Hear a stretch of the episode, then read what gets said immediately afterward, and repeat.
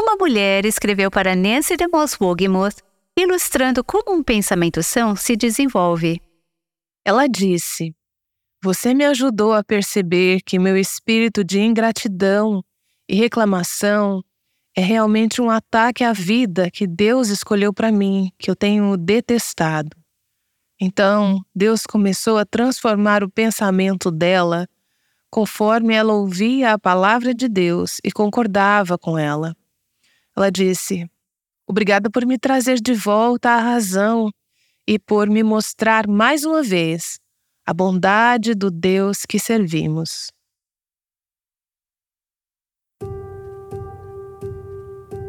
Este é o Aviva Nossos Corações com Nancy DeMoss Wogemuth, autora de Mulheres Atraentes Adornadas por Cristo, na voz de Renata Santos. Em nosso episódio anterior, Nancy começou a explorar uma ideia que encontramos no livro de Tito, capítulo 2. A ideia de que devemos desenvolver um pensamento são.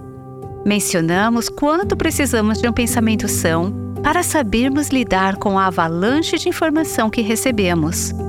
Nancy falará um pouco mais sobre esse assunto.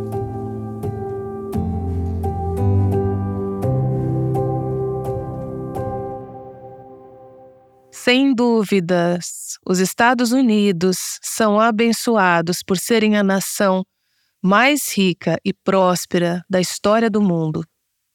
Temos mais oportunidades, mais conveniências do que qualquer outra geração já teve. Sendo assim, eu acabo questionando alguns dos males que temos em nossa cultura. Por que tantas famílias estão sufocadas pelas dívidas de cartão de crédito e por empréstimos que não podem pagar? Por que existe um índice tão alto de doenças mentais e emocionais em nossa sociedade? Por que existe tanta depressão crônica, bipolaridade e TDAH em crianças? Por que nós somos uma cultura tão viciada? Temos um alto nível de abuso de substâncias químicas, já falamos sobre isso nessa série. A pornografia está fora do controle. Distúrbios alimentares, a obesidade está nos matando literalmente.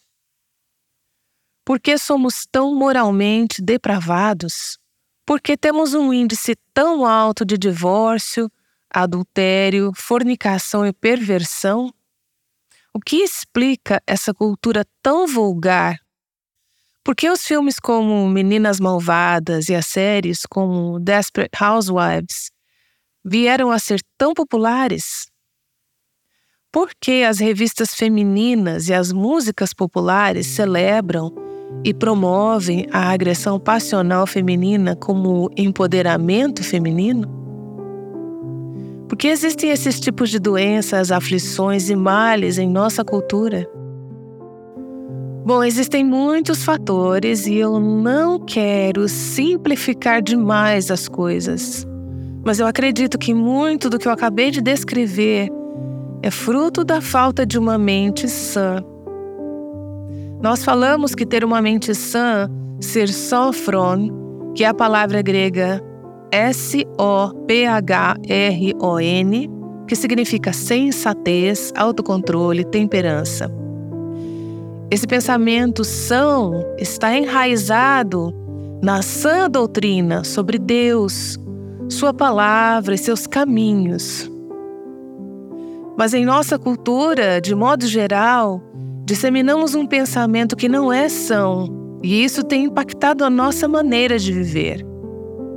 Pensamentos não saudáveis tem consequências em nosso comportamento, em nossos relacionamentos e em nossa cultura. Pensamentos que não são saudáveis não nos deixam mais felizes ou produtivos como muitos comerciais prometeram. Em vez disso, nos transformam em escravos. Ao pensar sobre a época em que Paulo escreveu o livro de Tito, que temos estudado, eu penso sobre o Império Romano. Aquela com certeza foi uma época conhecida por ser decadente e perversa. O abuso de substâncias químicas e a imoralidade eram desenfreados, muito como nos dias de hoje. Na verdade, quando observamos os nossos dias, pensamos que nunca foi tão ruim. Mas quando lemos um pouco sobre o período romano, notamos que aquela era uma cultura altamente perversa, depravada, corrompida. Aquela cultura, em seu ponto mais alto, Jesus nasceu, viveu, morreu, ressuscitou, enviou seu Espírito Santo e deu início à Igreja. A Igreja de Cristo nasceu em uma cultura caída, pervertida, corrupta e sombria. E, no meio de toda essa escuridão, conforme os autores do Novo Testamento, escreveram as epístolas, as cartas, para aquelas igrejas primitivas, para os primeiros cristãos. Aqueles seguidores de Cristo foram chamados a serem sofron, temperados, a terem mentes sãs, possuírem autocontrole. O chamado deles foi para que se sobressaíssem. E isso aconteceu porque eles possuíam pensamentos são em um mundo que tinha ido à loucura e eles fizeram a diferença. Suas vidas refletiram a beleza, o equilíbrio, a estabilidade que o Evangelho traz a uma mente, a uma vida, a um lar e até a uma cultura. Então, em Tito, capítulo 2, temos estudado como as mulheres mais velhas são chamadas a ensinar as mulheres mais novas a serem sóbrias, a terem uma mente sã, o que isso significa? Significa que elas devem amar seus maridos, seus filhos, e que elas devem ter autocontrole, ser sensatas. Nós dizemos que isso é fundamental para que possamos colocar em prática nossas outras obrigações, deveres e responsabilidades como mulheres.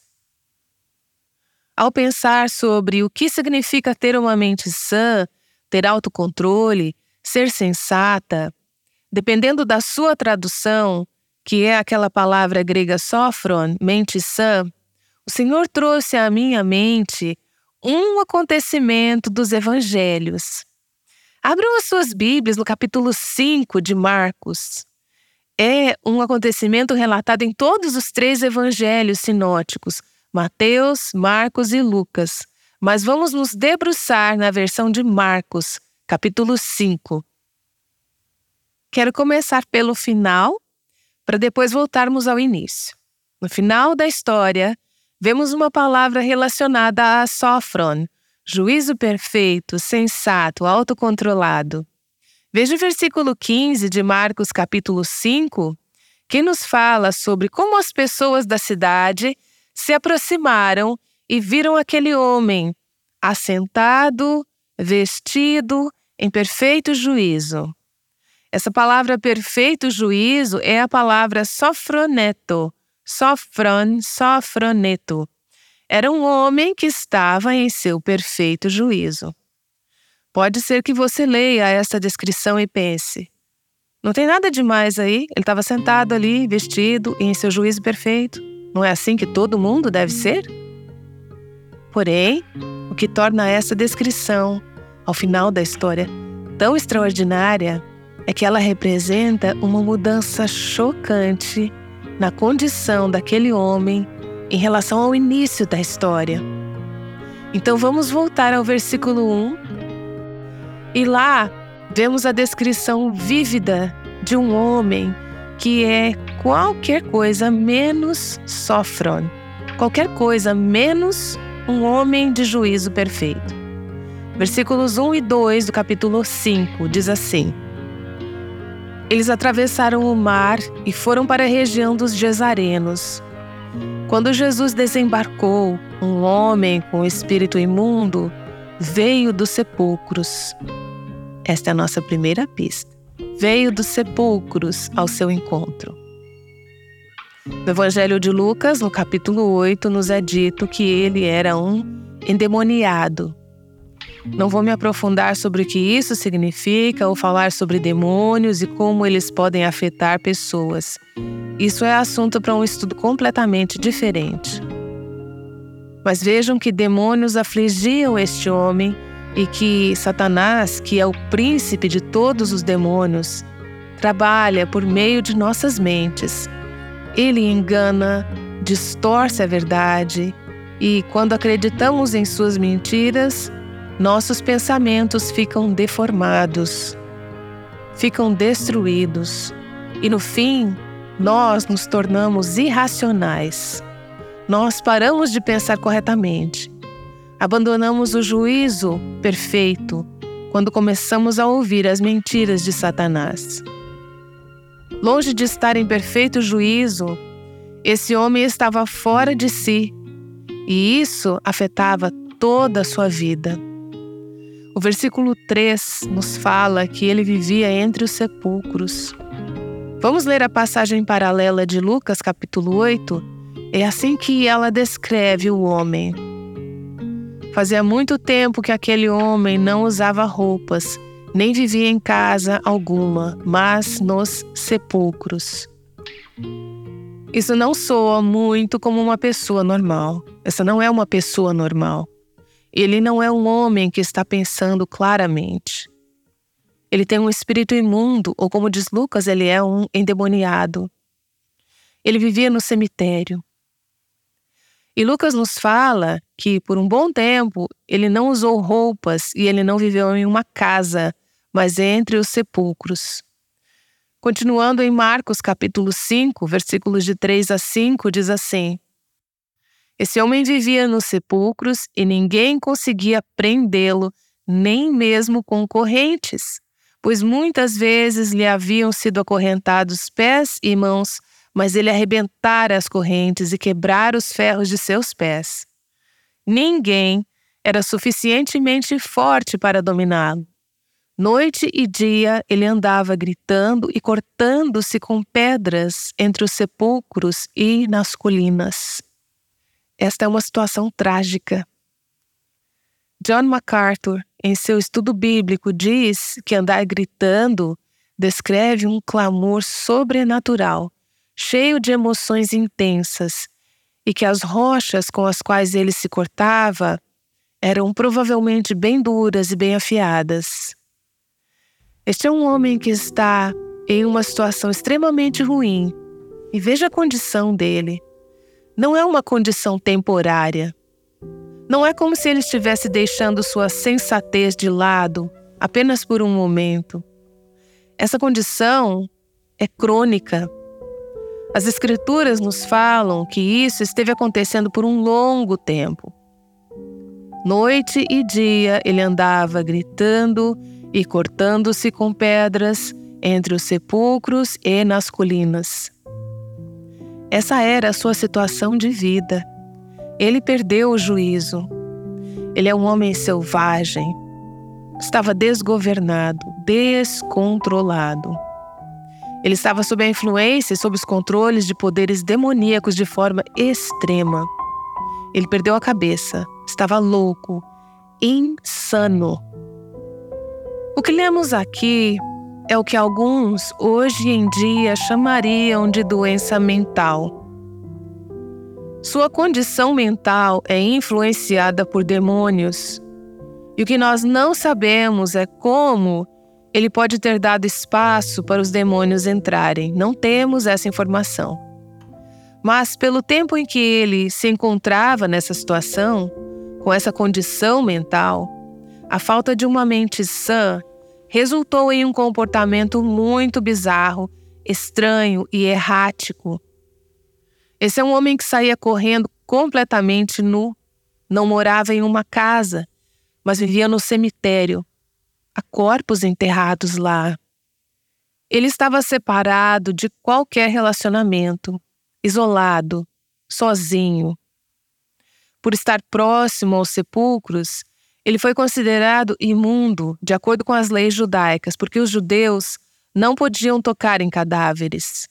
Portanto, ele estava excluído de qualquer relação com os judeus que seguiam as leis. Ele era violento, era um perigo para si mesmo e para os outros. Ele tinha que ser acorrentado, mas ele constantemente arrebentava as correntes. Esta é a imagem de alguém que está vivendo uma grande angústia mental e emocional. Ele se corta, é violento e possui comportamento destrutivo.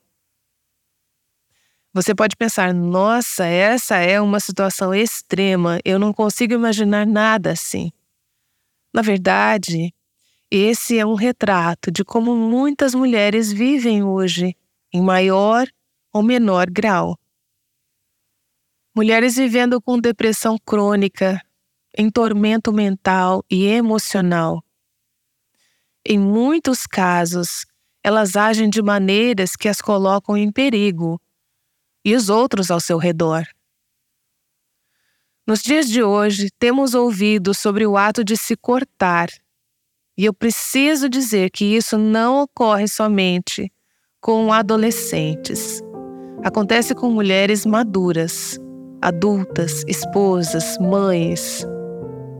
Existem mulheres que, com distúrbios alimentares ou atos de se autoflagelarem, machucam seus próprios corpos ou com comportamentos problemáticos, extremos e bizarros, talvez tenham ameaçado a vida de outros. Esse problema pode acontecer em graus variáveis e de diferentes maneiras.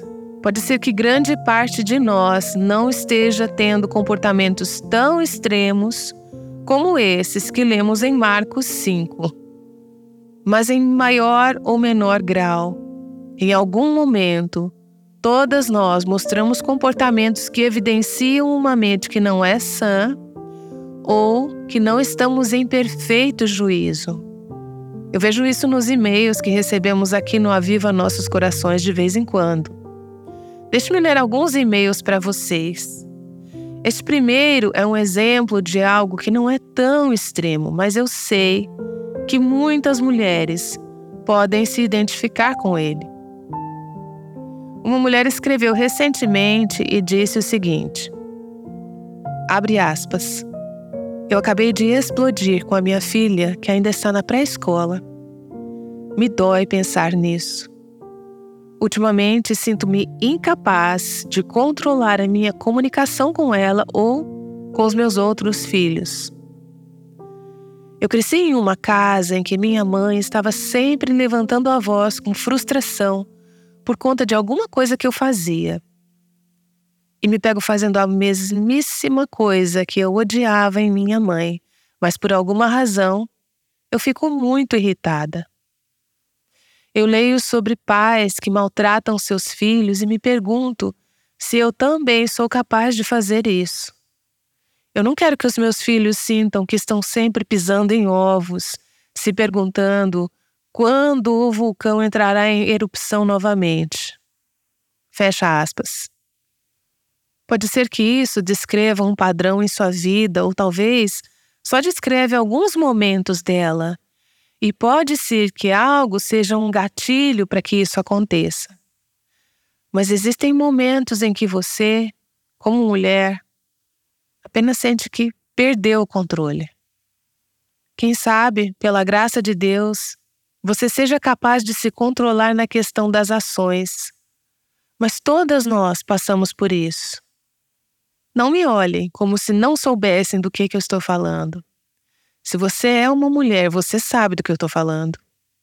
Existem instantes em que você sente que, se Deus não me segurar agora, eu vou perder totalmente a cabeça. Algumas vezes nem notamos a ação de Deus nos alertando e nos segurando.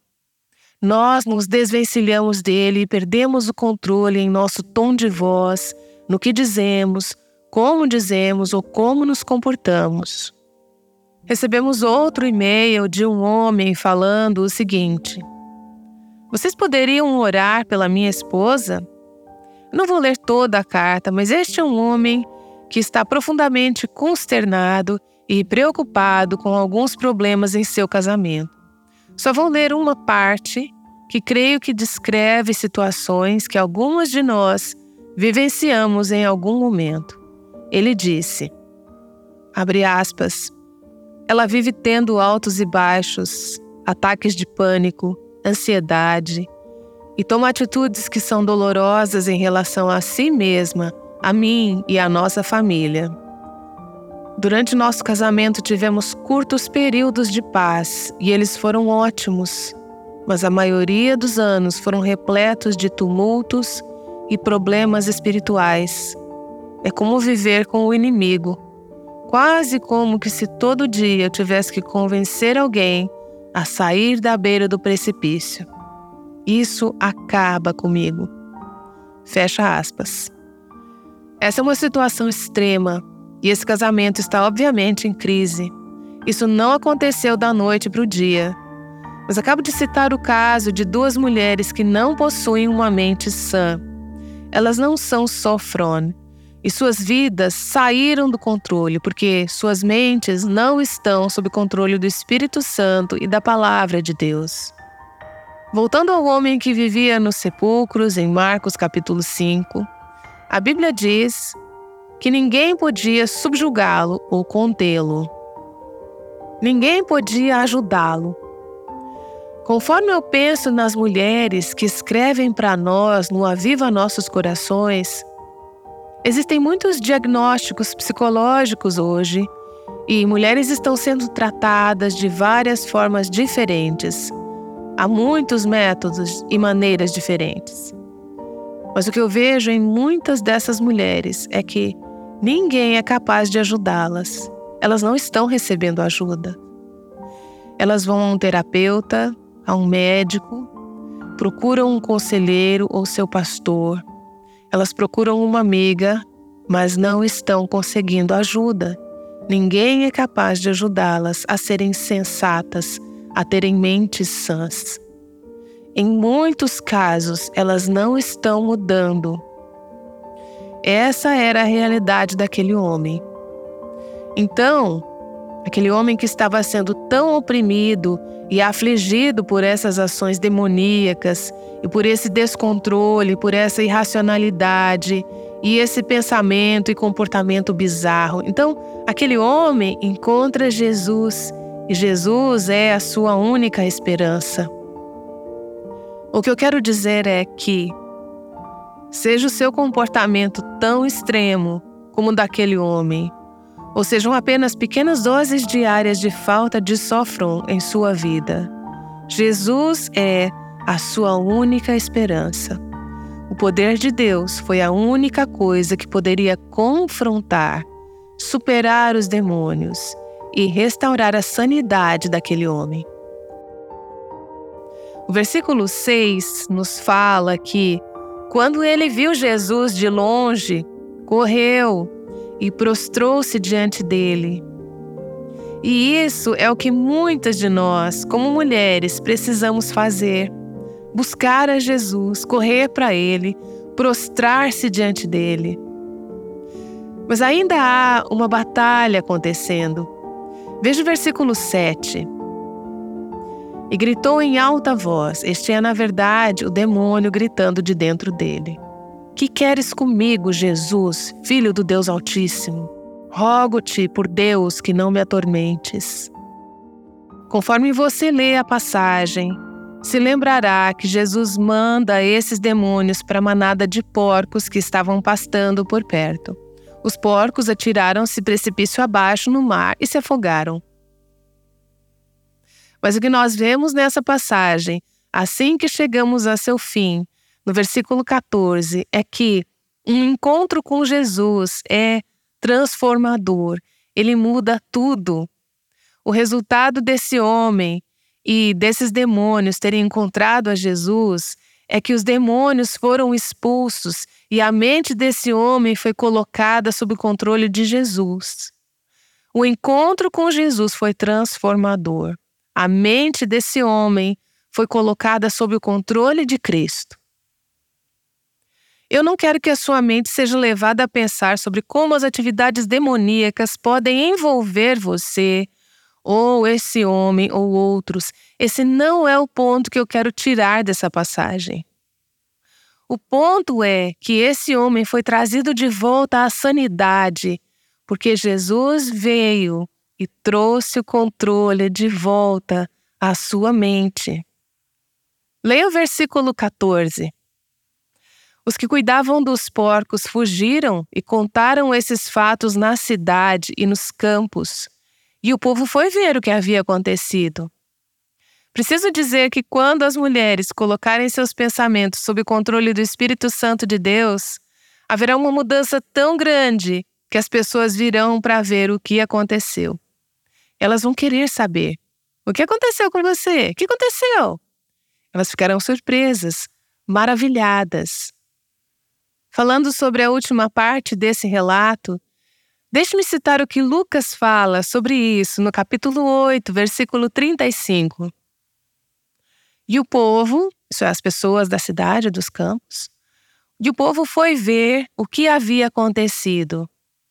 Quando se aproximaram de Jesus, viram que o homem de quem haviam saído os demônios estava assentado aos pés de Jesus, vestido e em perfeito juízo. Esse pequeno detalhe de que ele estava sentado aos pés de Jesus é um detalhe que não temos no Evangelho de Marcos. Marcos apenas nos diz que ele estava sentado, vestido e em perfeito juízo, mas Lucas nos diz onde ele estava sentado aos pés de Jesus, vestido. Aquele homem que vivia correndo completamente nu por anos, ou por um bom tempo pelo menos, está vestido e em perfeito juízo. Isso levou 10 anos de terapia? Não. Em um momento, Jesus restaurou a sua mente. Sofroneto, sofron, seu juízo perfeito. A notícia se espalhou rápido. Todos souberam sobre a mudança daquele homem. O inimigo está aprontando tanto com as mentes das mulheres hoje, até com as mentes de mulheres cristãs. Nós compramos a forma de pensar que não é sã. E como resultado, damos espaço para o inimigo fazer a festa em nossas mentes e nossas vidas. Muitas vezes nos sentimos sem controle, porque o nosso pensamento não está são. Mas glórias a Deus pelo poder de Jesus que nos restaura os pensamentos sãos. Então, ser sofron sensata, autocontrolada, é, na verdade, ter a mente de Cristo. Deixe-me ler um exemplo disso para vocês. Ele não é um exemplo dramático, mas é uma ilustração de uma situação que muitas de nós vivemos. Uma ilustração de como Cristo pode transformar a mente e a falta de juízo em um juízo perfeito. Uma mulher nos escreveu o seguinte: Abre aspas. Há nove meses, meu marido foi chamado para um ministério e nossa família teve que se mudar para outro estado. Nossos ganhos financeiros sofreram um corte de 50%. Perdemos 50% de espaço e eu perdi 50% ou mais da minha alegria. Nos últimos nove meses, mantive um coração cheio de reclamação e constantemente expressava isso em voz alta, pelas coisas que não tínhamos mais ou pelas coisas que eu desejava ter. Eu tenho cobiçado, que temos aqui é uma batalha mental. Eu tenho cobiçado quase todas as posses materiais imagináveis e tenho me sentido completamente miserável com a vida que Deus me deu de forma tão graciosa. Então, temos aqui uma mulher cujos pensamentos não têm sido sãos, e o resultado disso é que ela tem estado infeliz e, com certeza, tem tornado miseráveis as vidas dos outros ao seu redor. Ela continua, abre aspas. Você me ajudou a perceber que meu espírito de ingratidão e reclamação é realmente um ataque à vida que Deus escolheu para mim que eu tenho detestado. Fecha aspas. Então Deus começou a transformar o pensamento dela conforme ela ouvia a palavra de Deus e concordava com ela. Ela disse: Obrigada por me trazer de volta à razão, sofram, e por me mostrar mais uma vez a bondade do Deus que servimos. Veja, quando ela não estava pensando corretamente, ela estava focando nas coisas que ela não tinha. Quando ela passou a pensar corretamente, ela começou a focar na bondade de Deus. Quando ela não estava pensando corretamente, ela se sentia miserável. Ela cortou a sua porcentagem de alegria pela metade, mas quando ela voltou a pensar corretamente, a alegria retornou. E isso foi o que ela disse. Esse pequeno apartamento, as circunstâncias dela não mudaram. Ela ainda vive com a metade do espaço que tinha antes, mas esse pequeno apartamento agora estará cheio de alegria a cada dia, conforme eu agradeço ao Senhor por tudo que Ele escolheu para mim. Ele restaura as nossas mentes. Um encontro com Jesus irá restaurar nossas mentes ao juízo perfeito. John Greenleaf Whittier foi um poeta do século XIX. Em 1872, ele escreveu um longo poema narrativo chamado A Fermentação de Soma esse poema épico descreve como alguns sacerdotes hindus tentaram invocar uma experiência religiosa entrando na floresta e bebendo ao ponto de ficarem bêbados com uma mistura chamada soma. É um poema estranho. Você provavelmente não o conhece, como eu também não o conhecia, até que eu me deparei com ele na internet outro dia. Mas depois de imaginar essa cena bizarra desses sacerdotes tentando beber até saírem do estado de consciência, Whittier escreve um hino a partir desse longo poema que é mais familiar para muitas de nós hoje. E esse hino pode ser mais relevante hoje do que era há 140 anos quando ele foi escrito. No nosso contexto contemporâneo, ele fala a uma cultura que é dependente de substâncias químicas e experiências emocionais, e nos chama a encontrar a sanidade e a paz através de Cristo. O hino diz assim: Querido Senhor e Pai da humanidade, perdoe nossos tolos caminhos, nos revista de juízos perfeitos. Que vidas puras o vosso serviço encontre louvores em profunda reverência. Em confiança simples como daqueles que ouvem, além do mar sírio, o chamado gracioso do Senhor. Deixe-nos, como eles, sem qualquer palavra, nos levantar e vos seguir. Derrame o vosso orvalho silencioso, até que todo o nosso esforço cesse Tome de nossas almas toda a atenção e estresse, e desde que nossas vidas ordenadas confessem a beleza de vossa paz. Expire pelo calor de nossos desejos, vossa frescura e vosso bálsamo. Que os sentidos emudeçam, que a carne se retire. Fala através de terremoto, vento e fogo Ó oh, tranquila, suave voz de calmaria. Ó oh, Pai, oro para que o Senhor, pelo poder de Cristo, o nome acima de todo nome, aquele diante de quem os demônios devem se prostrar e fugir, no poder de teu nome, que o Senhor nos revista de mentes sãs e com nossas vidas rendidas confessemos a beleza da tua paz. Eu peço em nome de Jesus. Amém.